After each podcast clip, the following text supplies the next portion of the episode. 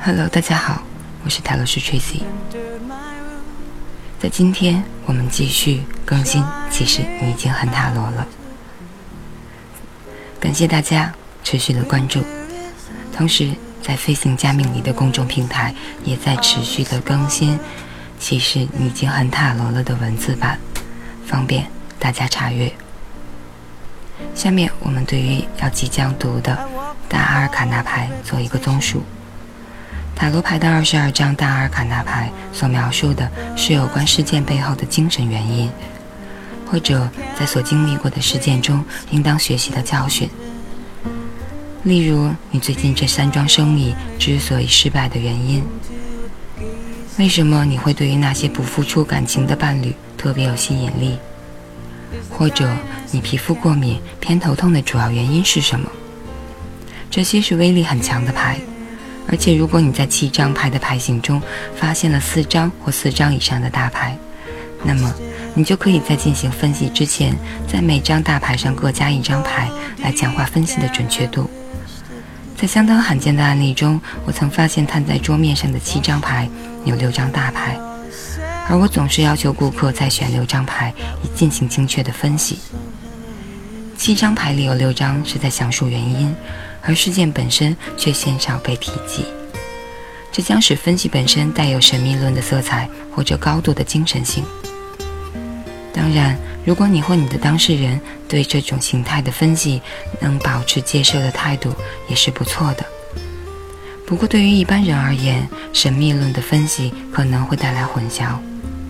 遇到上述的情形，再外加六张牌，就可以让我较具体的告诉我的当事人到底会发生什么事，不是只告诉他事件的精神原因。大阿尔卡纳牌是在告诉你事情为什么会发生，也就是 why，而小阿尔卡纳牌则告诉你会发生什么事，也就是 what。在进行整体分析时，两者均不可偏废。当摊牌之后一半牌是大牌时，或者一半以上，你需要要求你的顾客在每一张大牌上各加一张，是个不错的主意。如果你的顾客选出四张额外的牌，而其中又有一项大牌的话，那么在分析当中，应当将它的含义列入解读。偶尔你会碰到当事人，在他额外选出的四张牌里面有三四张都是大牌。假设碰到这样的案例，恐怕你就别无选择的要进行一个高度的精神性解读，因为既然你的当事人选择了这张牌，或许他早有心理准备要听你说这些了。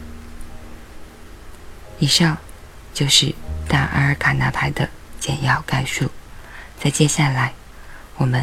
就要从愚人开始进行二十二张大阿尔卡纳牌的一个生命的旅程了。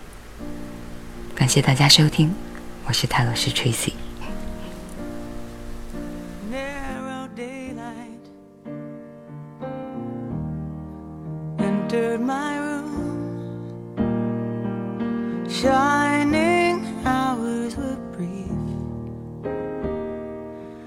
Winter is over, summer is near. Are we stronger?